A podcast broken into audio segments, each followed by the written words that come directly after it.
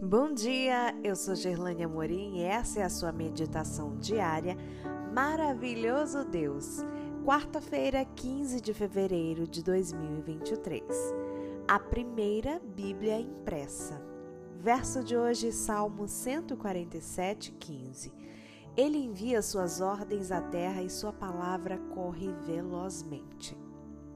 O mais antigo exemplar de um livro impresso foi feito na China, em 868, através da xilografia, técnica para reproduzir textos e imagens a partir de blocos compactos de madeira gravados em relevo. Mais tarde, em 1041, um ferreiro chinês chamado Pi Shen deu início à tipografia, criando os primeiros tipos de móveis de porcelana. Também na Coreia e no Japão foram feitos impressos com tipos. Contudo, essa invenção não vingou porque naqueles países os habitantes usavam uma escrita ideográfica, com muitos caracteres que exigia uma grande variedade de tipos, o que dificultava e encarecia a impressão.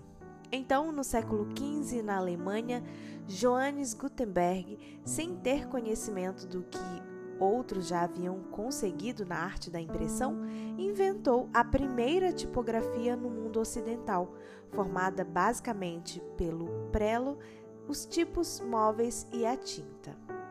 Seus primeiros trabalhos foram impressos em 1444, mas seu sonho era imprimir a Bíblia inteira.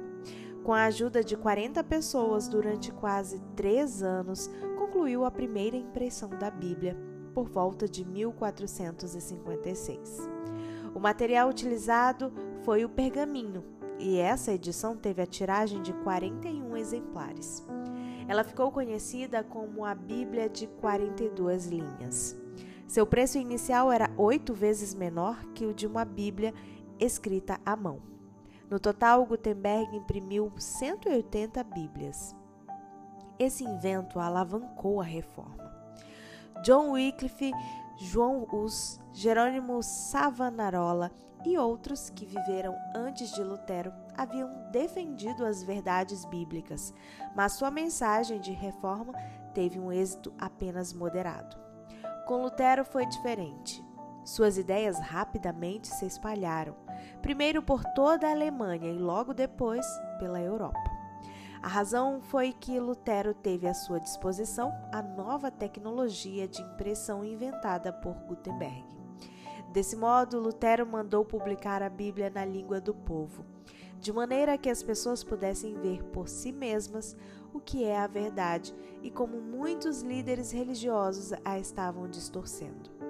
Lutero também pôde divulgar sua mensagem por meio de livros e folhetos, de forma mais barata e rápida e distribuí-la a milhares de pessoas. Hoje, Deus está cuidando para que Sua palavra alcance o mundo todo. Nós também devemos divulgá-la. Se você quiser ver mais conteúdos ou compartilhar o verso de hoje, passa lá no meu Instagram, é arroba Gerlane Amorim.